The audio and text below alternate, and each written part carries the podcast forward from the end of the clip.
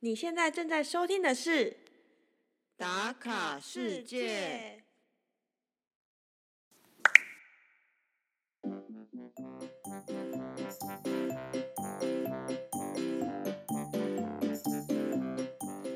连续两集来点轻松的吧。上一集我们在聊圣诞节，这一集来聊聊各国的跨年活动。西班牙跨年会吃葡萄，厄瓜多焚烧纸人，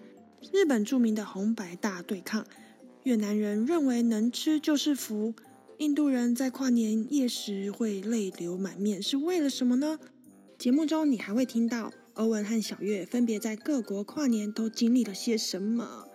给未来要去国外跨年的你当做旅行的参考哦。最后还有第二季的预告，可以期待一下哦。来吧，和我们一起打卡世界，打开你的全世界。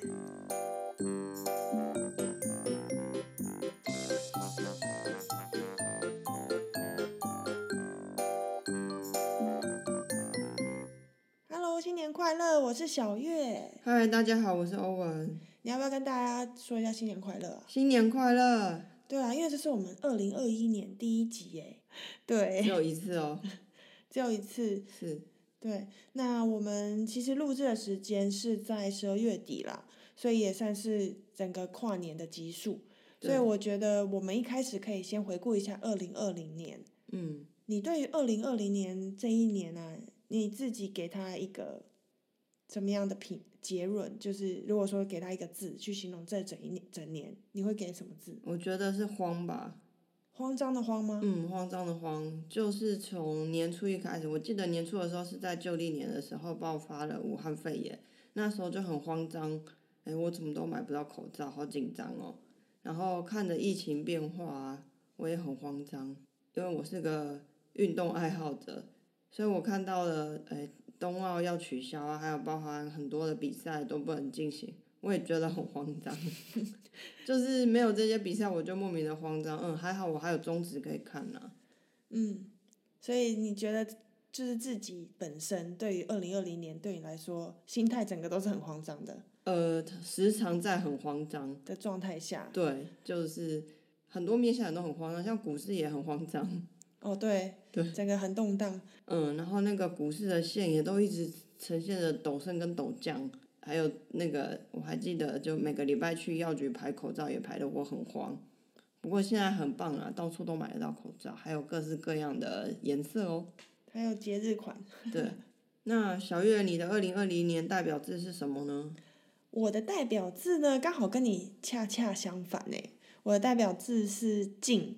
嗯，安静的静，就是静态的静。为什么？因为对我来说，二零二零年真的所有的活动就被取消啊，哦，因为你被隔离了。对啊，我在德国其实很乖乖的在家乖乖防疫，是都在家办公。哦，对啊，其实已经办公了超过十个月了。没有社交，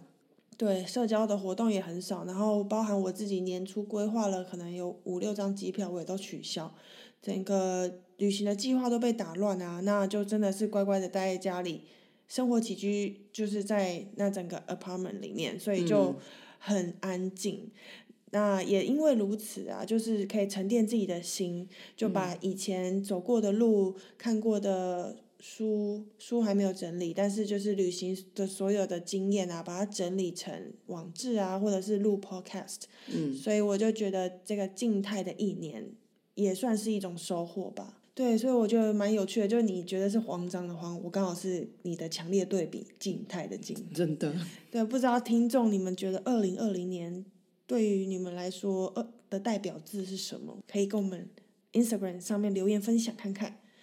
好，那因为这个上架时间啊，我们虽然录制是在十二月底了，但上架是在一月三号，所以我们当然也希望说可以聊聊彼此对于 Podcast 打卡世界的期许。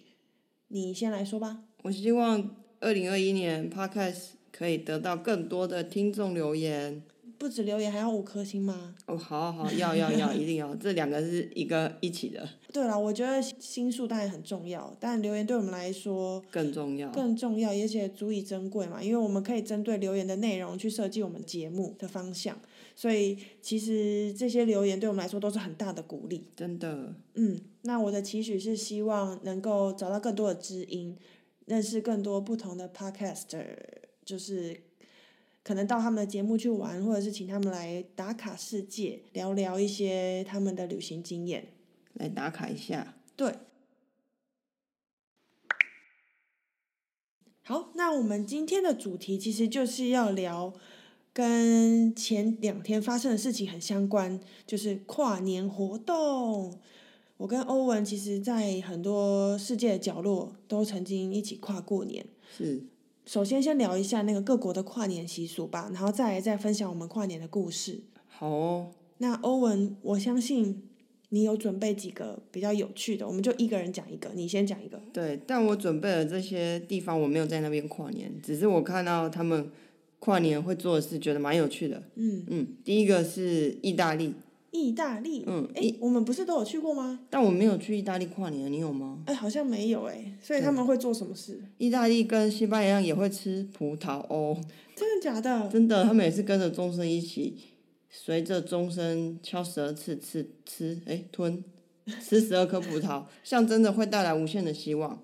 然后呢，意大利也会放烟火，哦，对，好像很多国家都会放烟火，其实代表就是跟其实跟台湾一样，就是爆竹一声除旧岁。嗯哼，然后呢，一个比较有趣的是，意大利在新年就是年夜的时候，他们会开香槟或气泡酒。那打开的时候，那个香槟的那个瓶塞包哦的就声会音，喷出来嘛。那通常我们在喷的时候，是不是大家都很害怕会被它喷到啊？但是在意大利跨年的时候，有一个习俗，就是传说中被这个瓶塞呃喷到的人，你会有一整年的好运。我听起来很痛，好吗？ 我才不要被喷到嘞。可是听说在那一天，意大利人都充满期待的被瓶塞给喷了，因为会带来一整年的好运。呃 Really？ 对，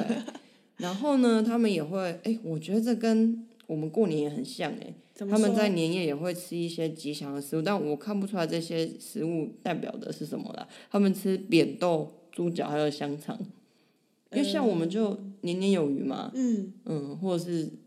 呃年糕，嗯对，代表又增长了一岁。对对我们每一道年菜都一致，但是这个我看不出来是为什么。他们可能有自己的含义，对不对？对，其实吃猪脚在德国也算是好运的意思，就猪的是幸运的象征。哦，对，所对以耶，我不晓得对意大利是怎么样。嗯，然后还有一个很有趣的就是，意大利会在跨年的这天选一个你讨厌的东西，直接把它丢到窗外，象征着去除霉运。所以有可能今年大家都丢口罩嘛嗯，？有可能，可是应该也不会讨厌口罩吧？哦，对，现在是急需必需品。嗯，哦，讨厌 COVID nineteen，对，这要怎么丢啊？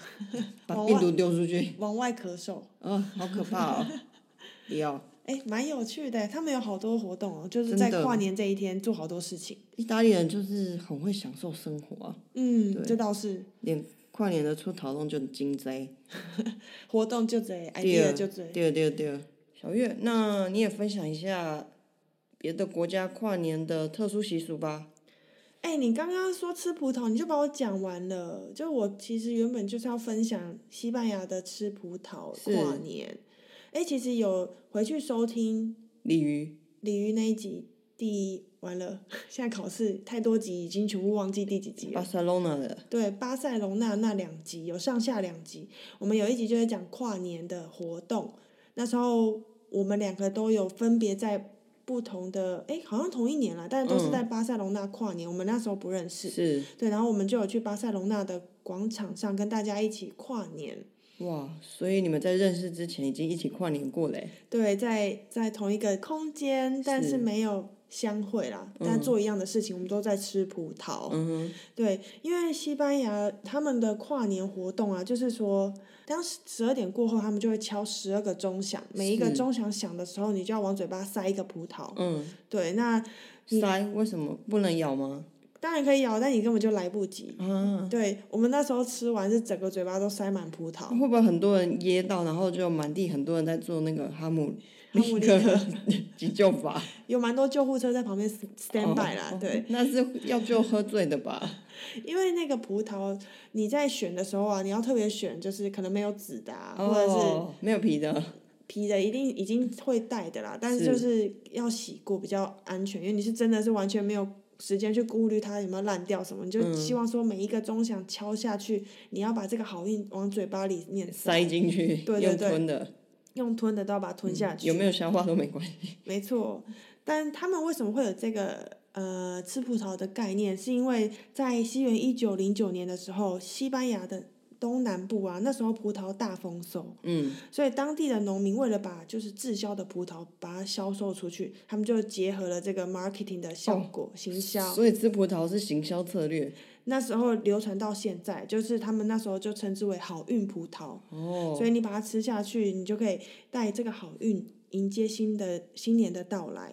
哇，这会不会是西班牙史上最成功的行销啊？对，会不会就是因为这样子，然后传到意大利啊有可邻能近的国家啊什很么多的国家，我看到很多国家都在，就是西语系国家都都在跨年夜吃葡萄，嗯，吞葡萄，我觉得比较像吞葡萄，真的是吞葡萄、真欸，的。所以你还有查到哪几个国家也在吃好像有葡萄看到墨西哥，哦，南美洲都有对，是不南美是洲有几个也是会吃葡萄。哦。哎，那你有没有准备不是欧洲国家的跨年习俗啊？哦，我有看到那个一个很酷的，嗯就是我想应该蛮多人有听过，就是厄瓜多，嗯，它这个国家它会在跨年夜的时候烧纸人，然后那个纸人其实很像就是我们做的灯笼，我们元宵节贴的灯笼，它会用木头的藤条做支架，然后用纸去糊起来。那个纸人有各式各样的人，像钢铁人啊、蜘蛛人、浩克之类，反正就是看时下流行什么人，就是做成各式各样的雕像，然后在跨年夜的时候把它烧掉，象征呢就是去除霉运。那火烧的越旺呢，就代表这个厄运会整个消失殆尽，代表要去除不好的事物，有迎新送旧的意思。哦，对，这是厄瓜多非常特殊的一个活动。所以纸人是自己准备的，纸人传统应该是自己准备，但是你也知道，在这个资本主义的社会，什么都追求快速。现在很多聪明的人又是 marketing，很多人也会在那一天卖纸人，哎哦，大赚一笔，所以你也不用，反正大家都要上班没空嘛，下班买个纸人放在门口，然后时间到就把它聚集在一起烧掉了。哇，这听起来有点毛骨悚然诶，应该是因为我们宗教的关系吧？哦，对，因为我们烧东西是代表去给另一个世界的的对，人嘛。嗯对啊，我们可我能们就是七月烧的，对我们好兄弟烧给是他们开车子啊，是有自己的房子啊什么的，刚对好对是对。这种概念，你只要想到烧纸人那个画面，就会觉得有点可怕。但他们那个只能做的很可爱，真的哦，嗯，你看就蜘蛛人 嘛，钢铁人，对啦，就是针对时下流行的卡通人物或对者代对表人对物。对对，因为可能做成那样特别吸睛吧，哦，所以这个烧的纸人的不能是现代的人物，就不能是可以耶，我看有人是烧那个他讨厌的政治人物，天哪，对，随便你做，哦，随便你啊做，哦对对对对，看你是自己天哪做还是你要买的，自己做当然就就哦无极限啊，随便你要做什么都可以。哎，不错哦，所以厄瓜多算是南美洲的一个习俗。是，然后嗯，他们还有很有趣的，就是在跨年夜的那一天，男生会 cosplay 成女生，然后嗯去路上拦车，不是不是搭便车哦，嗯被拦到的车呢就要给那个 cosplay 成女生的那个男生一些小费。啊所以在那一天就有很多很多男生会装扮成女生去街上赚一些小钱，所以这是他们男生的传统的对行女生为特别的习俗，应该也是可以带来好运。嗯啊，是哦，那、你被拦到就一定要给小费，对这你样一定要给，哦，不然你会有霉运。哎，就蛮像万圣节的 trick and treat，就是你敲门按电铃了，你就一定要给小朋友糖果的概念。对对对对对对对，哦，那真的是有趣的活动啦。而且他们也要装扮呢、欸，对，还要认对，男人真要装扮。装扮成女人，嗯哼，嗯，蛮有趣的。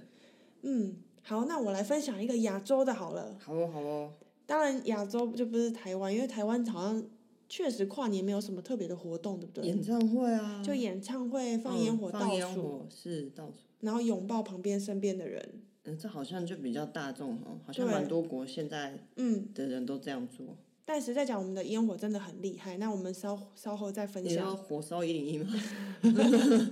不要这么说，这可是闻名全世界的、哦好。的，那我要分享的其实是在日本，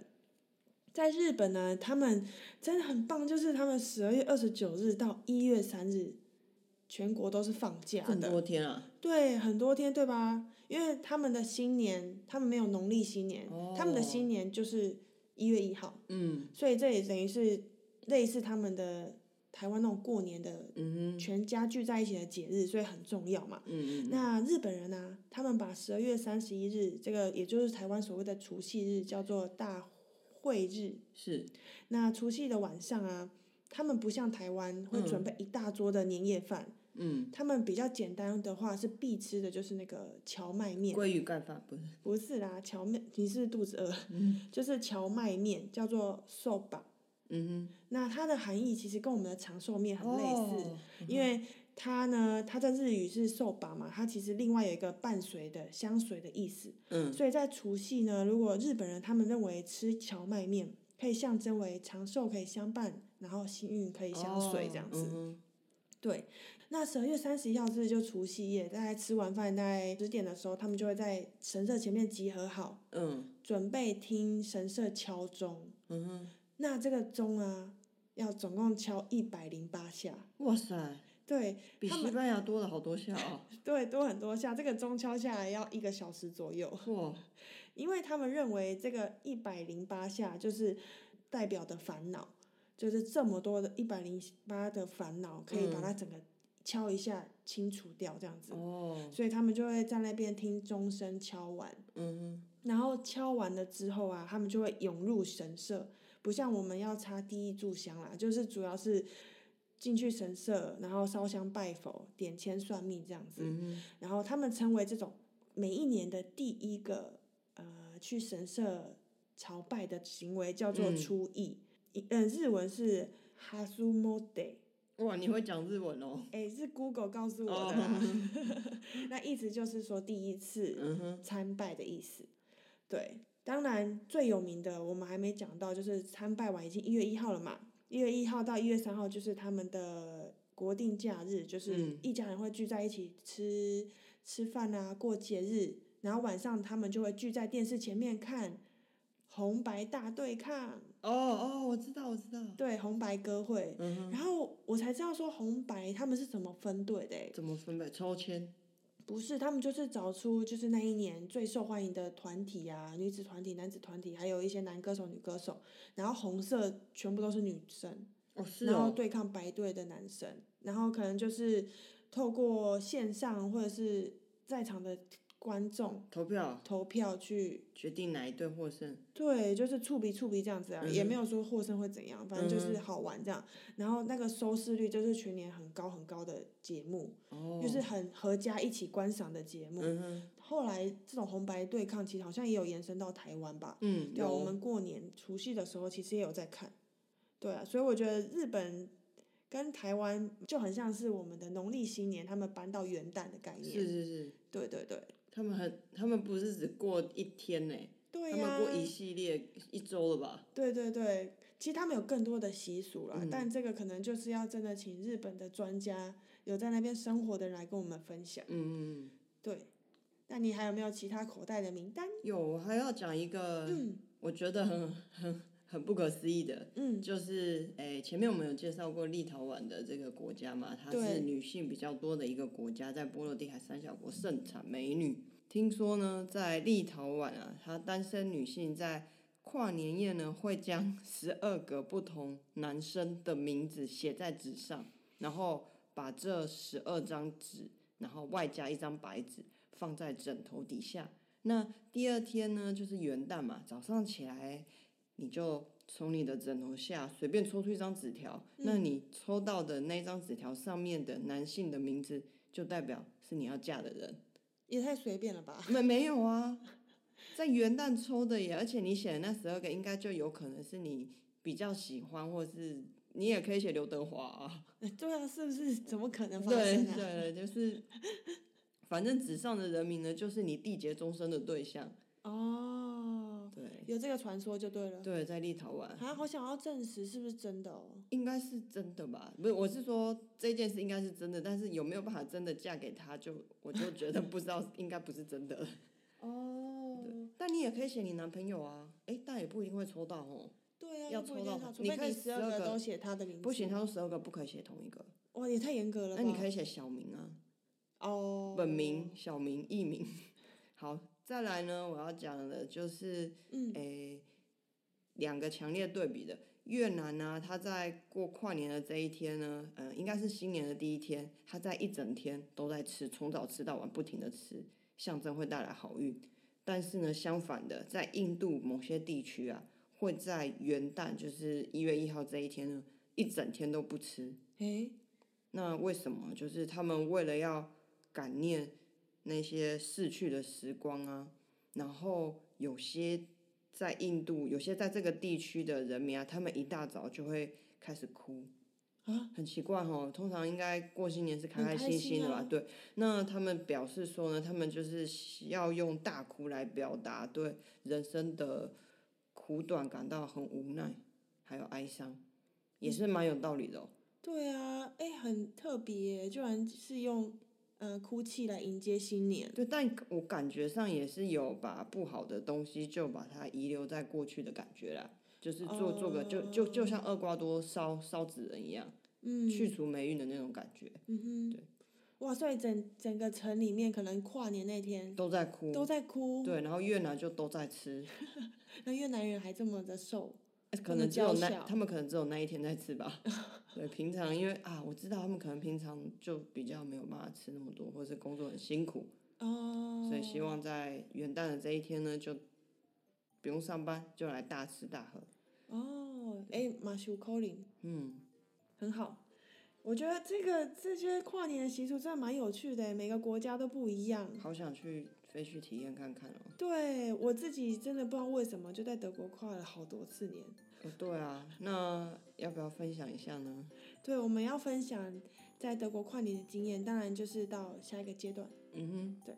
音乐下。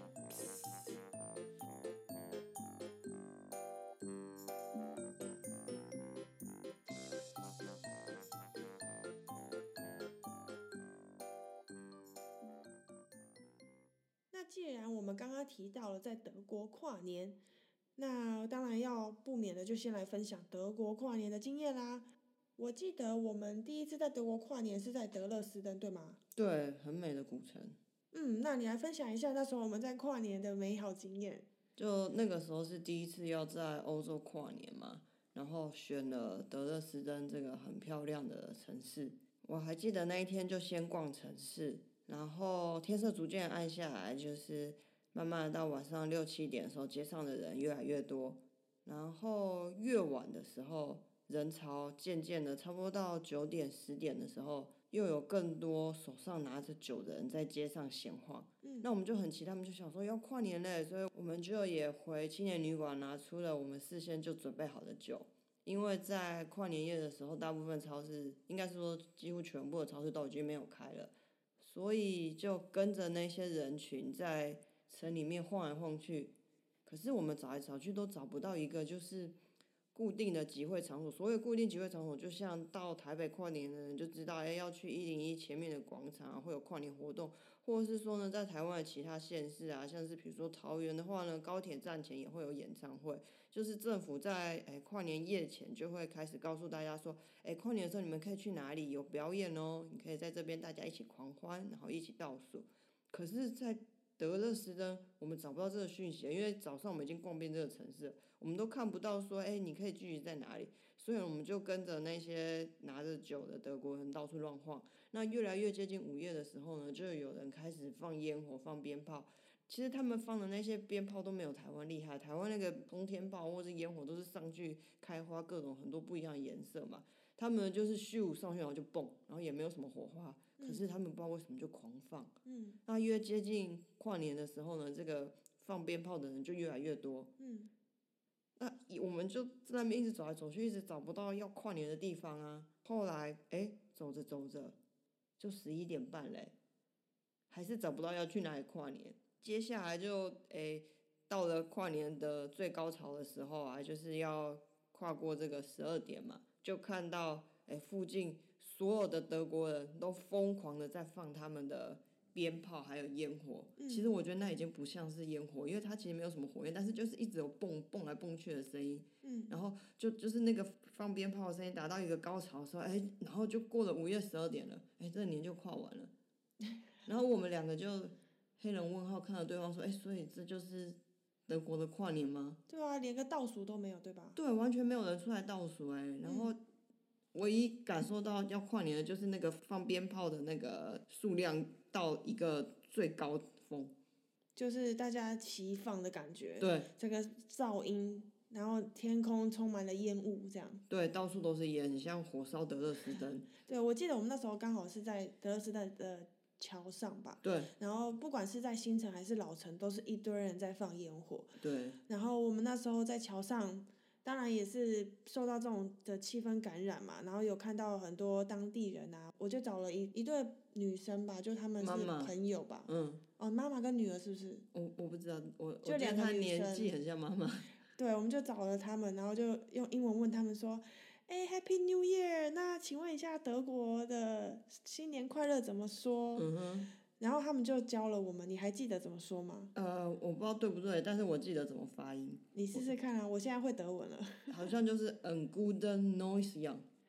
呃，是差吗不多啦，所以是真的，就是 a g u t e s no noisia，嗯，完全不一样，呀就是年嘛，嗯哼。对，然后 noise 就是新的意思。对，所以这是我会的第一句德语，也是唯一一句。对，而且我记得我那时候他们也问反问我们说，那中文怎么讲，对不对？嗯，对然后我们有互相录影了一下，对，蛮有趣的啦。 对，那时候大家都是手上各拿握着一瓶酒，然后在那边很快乐，在跨年的氛围，对，但是还是觉得有一点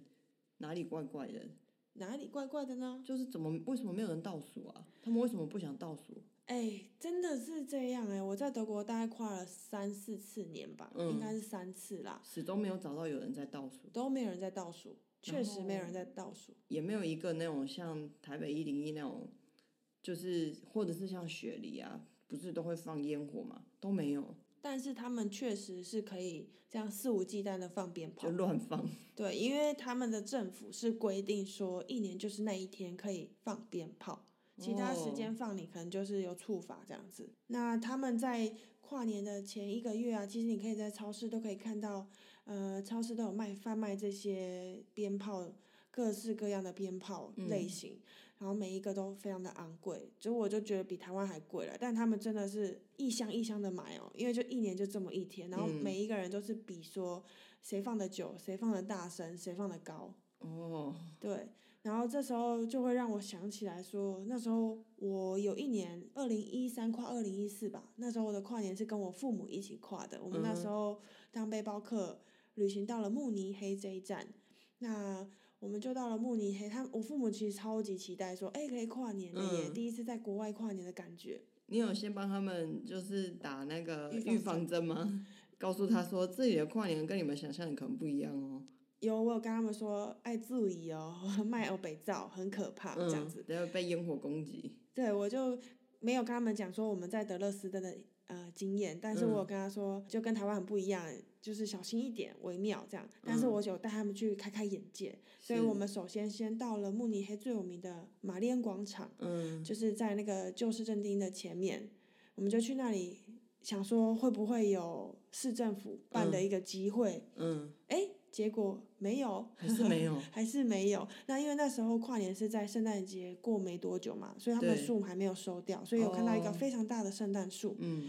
但是我们根本也不大敢接近广场，因为呢，那个广场大家就是整个像发疯似的，炸寒蝉，仗邯郸，但哦，sorry，对，就互相在那边较劲，用鞭炮互相射对方，对，所以就非常的疯狂。然后我父母其实都有被吓到，所以我们就其实我就说，哎、好啦，就是大概看一下，我们就赶快逃离现场。所以那时候还不是跨年的时间哦、大概嗯是十11点点左右，十才点10左点右啊就已经这么疯狂了。我就说好，我听说在慕尼黑还有另外一个跨年的地方，然后比较空旷，比较安全，我们就去嗯那里吧。然后因为刚好那时候我们住宿也在那个附近，所以我们就决定在跨年那一刻，就是到那个附近去跨年。那那个地方就是奥林匹亚公园，奥林匹克公园。哦比较很大啦。对，所以我们就坐到那一站之后就。到奥林匹克公园，我们就想说，哎，找一个制高点，我们就爬到公园的一个小山丘上面，想说会不会嗯看到一个非常绮丽的烟火。结果也有，没有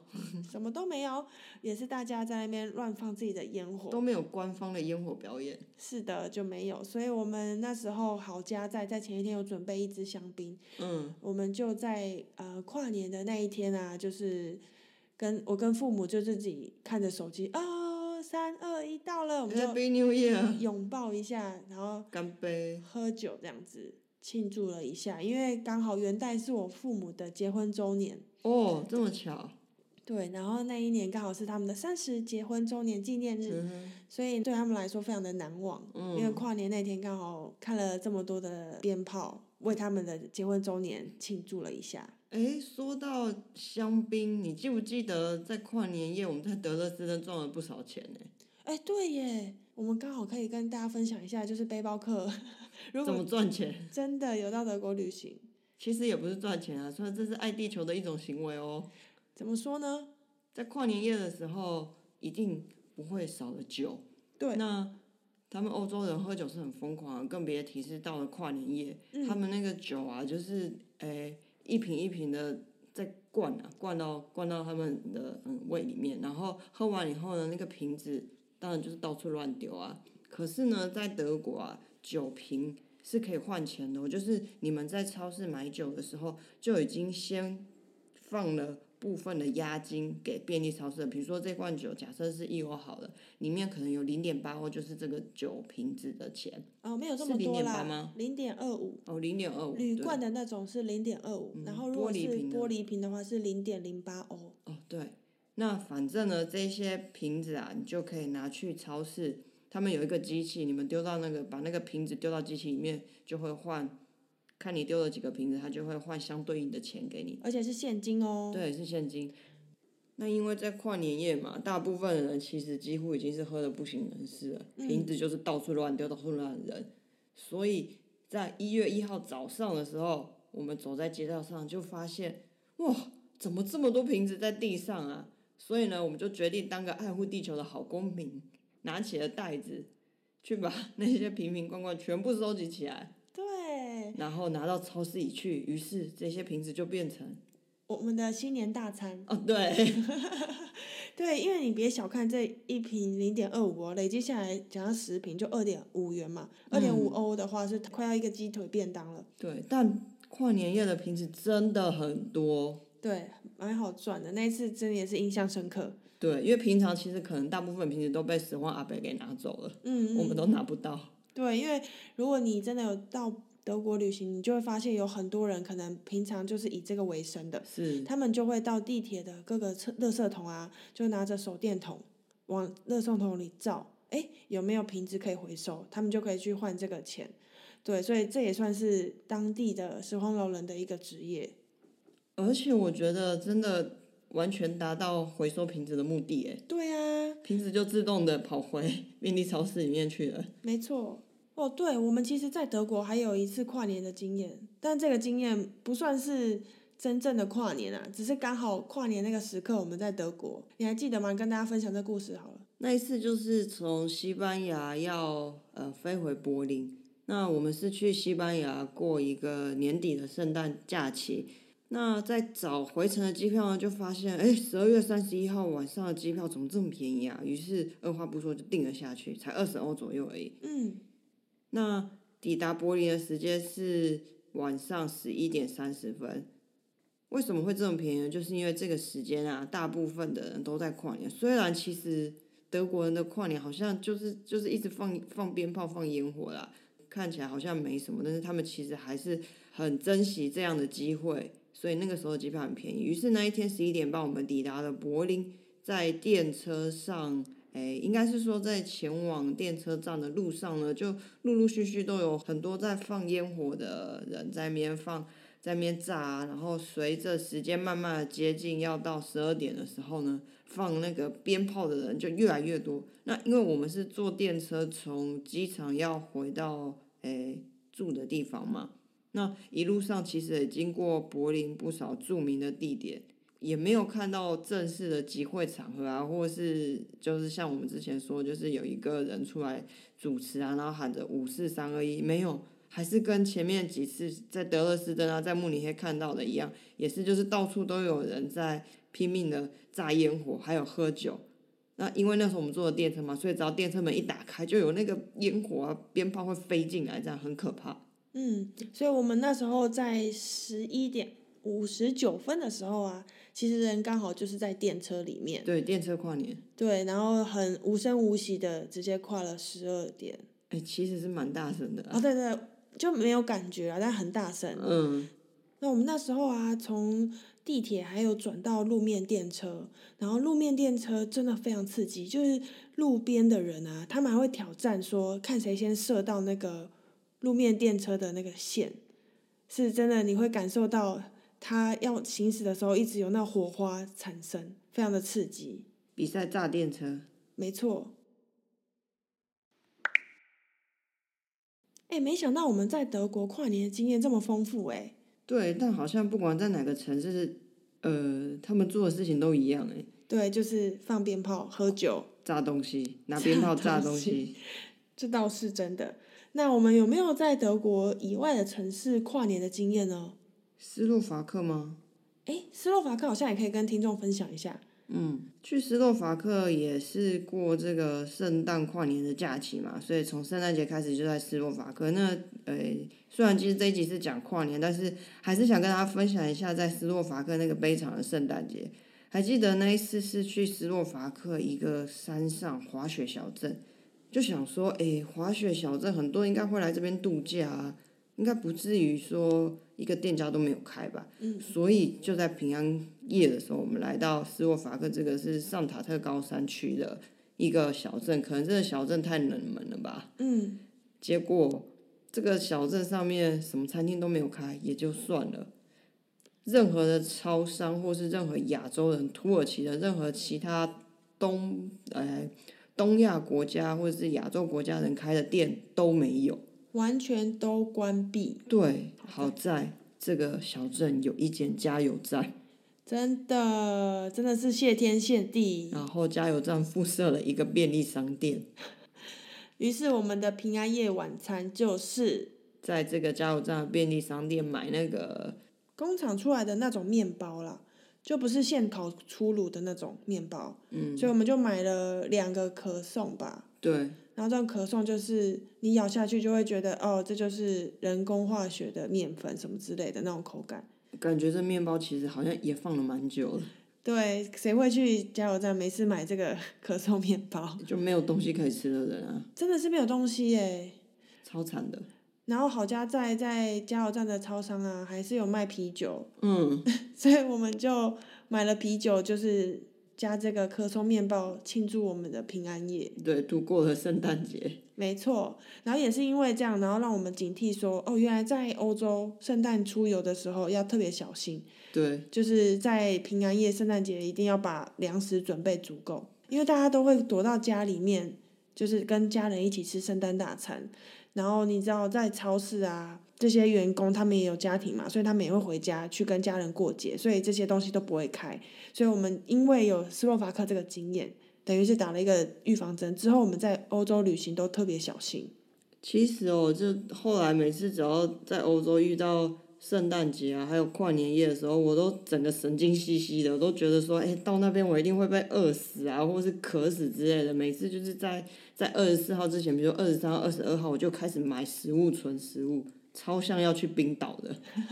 对你，我觉得你好像遇到圣诞节，就好像你二零二零年的代表字慌，对，很慌，很怕没东西吃，很慌张。是真的。对，那我们在斯洛伐克的圣诞节过完之后，也在那边跨年，不是？对，后来那个斯洛伐克是在那个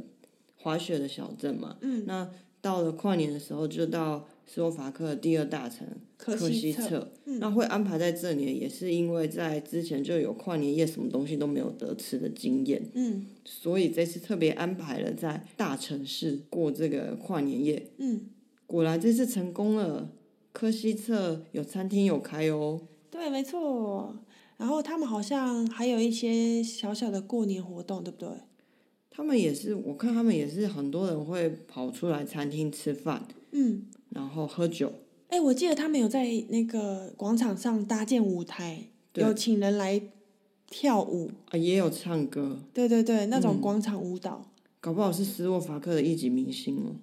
哦，对啊，就是我们比较嗯吧回，不知道他们是谁，那也许在当地是非常有名的。对对，所以他们其实是有呃跨年的晚会活动。对，像跟我们的一零一的演唱会蛮像的啊，但没有那么 没有那么豪华。没有豪华，人潮也没有这么多啦。那边本来就没有这么多人啊。嗯嗯嗯，对，这就是我们在斯洛伐克的跨年经验。嗯，好哦，那我们在欧洲跨年经验差不多到这里，那我们把时空背景拉回亚洲，来跟大家分享在印尼跨年的经验吧。好，那就是巴厘岛喽。没错，我记得去巴厘岛其实并不是特别去巴厘岛，那是我们那一次是去印尼火山之旅的时候，顺便安排坐船去巴厘岛。那我会安排到巴厘岛，我就是想说跨年嘛，呃，应该要到一个有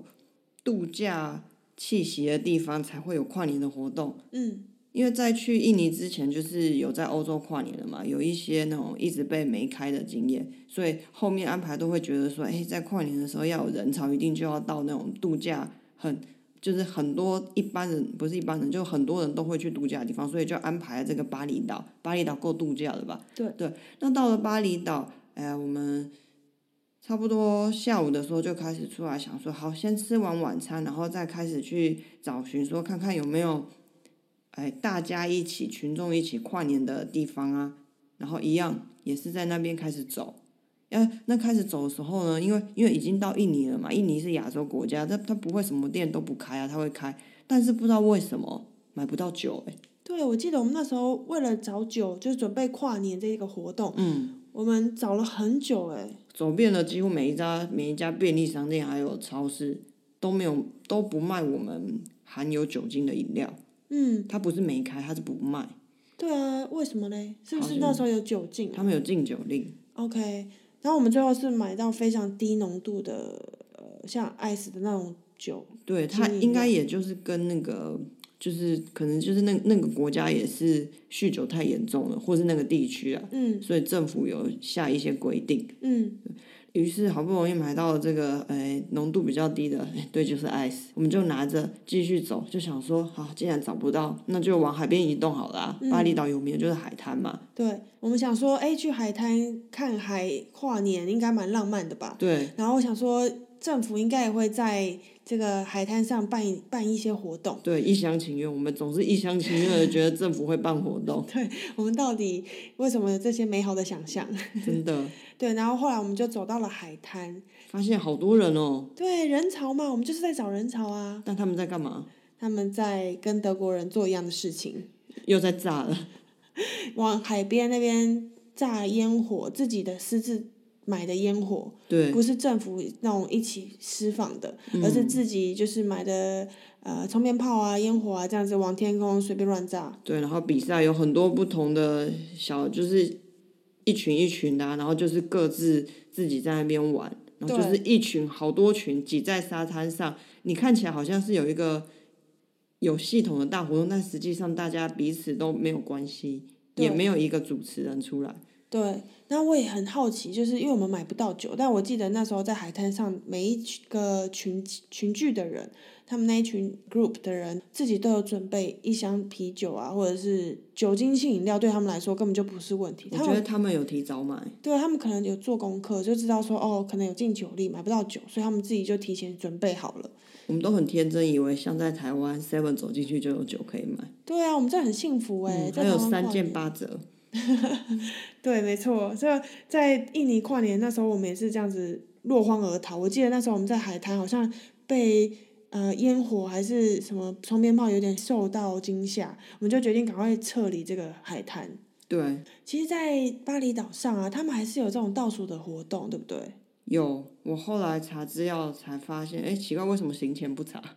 对，因为后来就是想说，到底为什么大家很多人去巴厘岛跨年啊？大家怎么跨？才发现大部分去巴厘岛跨年的人啊，都是在饭店里面会有各式各样的活动，所以你一定就是要去订他们的饭店，你才可以参与这所谓的跨年倒数活动。因为我们是住青年旅馆嘛，嗯就没有这些活动，嗯或者是酒吧里面也会有，也确会实有所确谓实跨年的活动。嗯，对啊，其实，在欧洲也不是说每个国家都没有这种机会啦。因为我之前在跟鲤鱼录的那一集，西班牙，对，在巴塞罗那西班牙广场，他们的跨年倒数就是非常有组织性的活动，而且他们确实是有倒数十秒钟，也有十秒钟之后敲钟的活动。因为他们要蹲葡萄，对，所以他们也是有规划的。所以在欧洲，其实你如果做功课找了一下，应该我相信在伦敦应该也会有吧，因为他们都有释放非常他们有有烟火，美丽的烟火。他们对啊看伦敦眼一起跨年。嗯嗯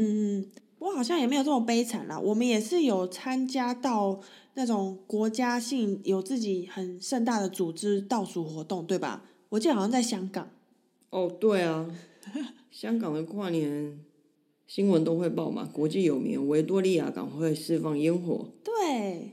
但是我们那时候结局也不是这么的美好。因为香港的跨年，嗯、太有名了，然后香港的人也真的是太多了。那时候也是很天真，奇怪为什么到哪里都很天真，想说哦，维多利亚港有跨年活动，好，那提早去，九点去好了，应该可以看到吧？嗯，没想到那个维多利亚港的跨年超级恐怖的，因为人数实在是太多了，所以在进入港口区，呃，就是要在真正能看到烟火的的地方之前，就设了好几道关卡在管制。我们好像被管制到好后面几区，根本看不到港口的地方，嗯，甚至连它烟火放起来我们都看不到，我们就困在某一个管制区里面，对然后就跨年了。对，就跨年了。然后我们其实也不是寂寞啦，就是大家跟我们一样都被困在啊外很面，多人，超多人的，对，根本就很难挤到港口。对。我们即使九点出发，也是到不了港口。连烟火都看不到。后来又查资料，发现很多人可能一大早就去见位了。天呐，对，世界有名的，对，我们在香港跨年的经验，其实也没有办法跟大家分享太多，对因为就是被跨掉。对，所以跨年常常都跟我们想的不一样。对，我们也希望自己啦，就是有机会能够再尝试，再去看看不同国家跨年的一些经验和活动吧。我是蛮想看厄瓜多烧纸人的活 动。哎，对啊，你去了看了再告诉我好了，我再负责看其他国家，我们再跟听众分享。好哦，不过今年就是因为 coronavirus 的关系，我相信有很多国家的跨年活动都没办法如期举举行。诶，德国还可以炸烟火吗？哦，今年德国政府是规定不行了，不行放烟火，对对对，不卖烟火。也不卖烟火，所以今年是不准释放。那我相信明年假设可以的时候，放爆。对，应该更疯狂。哇塞，可能要放火箭了吧？诶，那今年德国的跨年会很不一样诶，会非常安静。对，会非常安静，可能就是梅克尔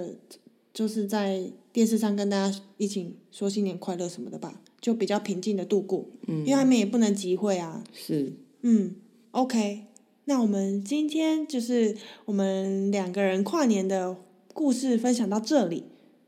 那节目的最后呢，我们想跟大家做一个打卡世界的第二季小预告。对，我们是最近在密切的筹备当中。是，第一季就这么跌跌撞撞的，也算是圆满完成了。第二季呢，会针对节目做一些小小的调整，希望能把我们的故事更精彩丰富的呈现给大家。嗯，所以大家可以期待一下哦。这也是我们二零二一年对打卡世界的期许，也希望我们可以朝这个目标继续努力，继续前进。给我留言，给我评价，拜托拜托拜托拜托！你写在酸中痛哟。无无无无，我无 爱，无这款代志。好啦，那我们大家可以期待一下第二季。那第二季我们打卡世界空中再相会喽，拜拜，拜，拜，新年快乐！新年快乐。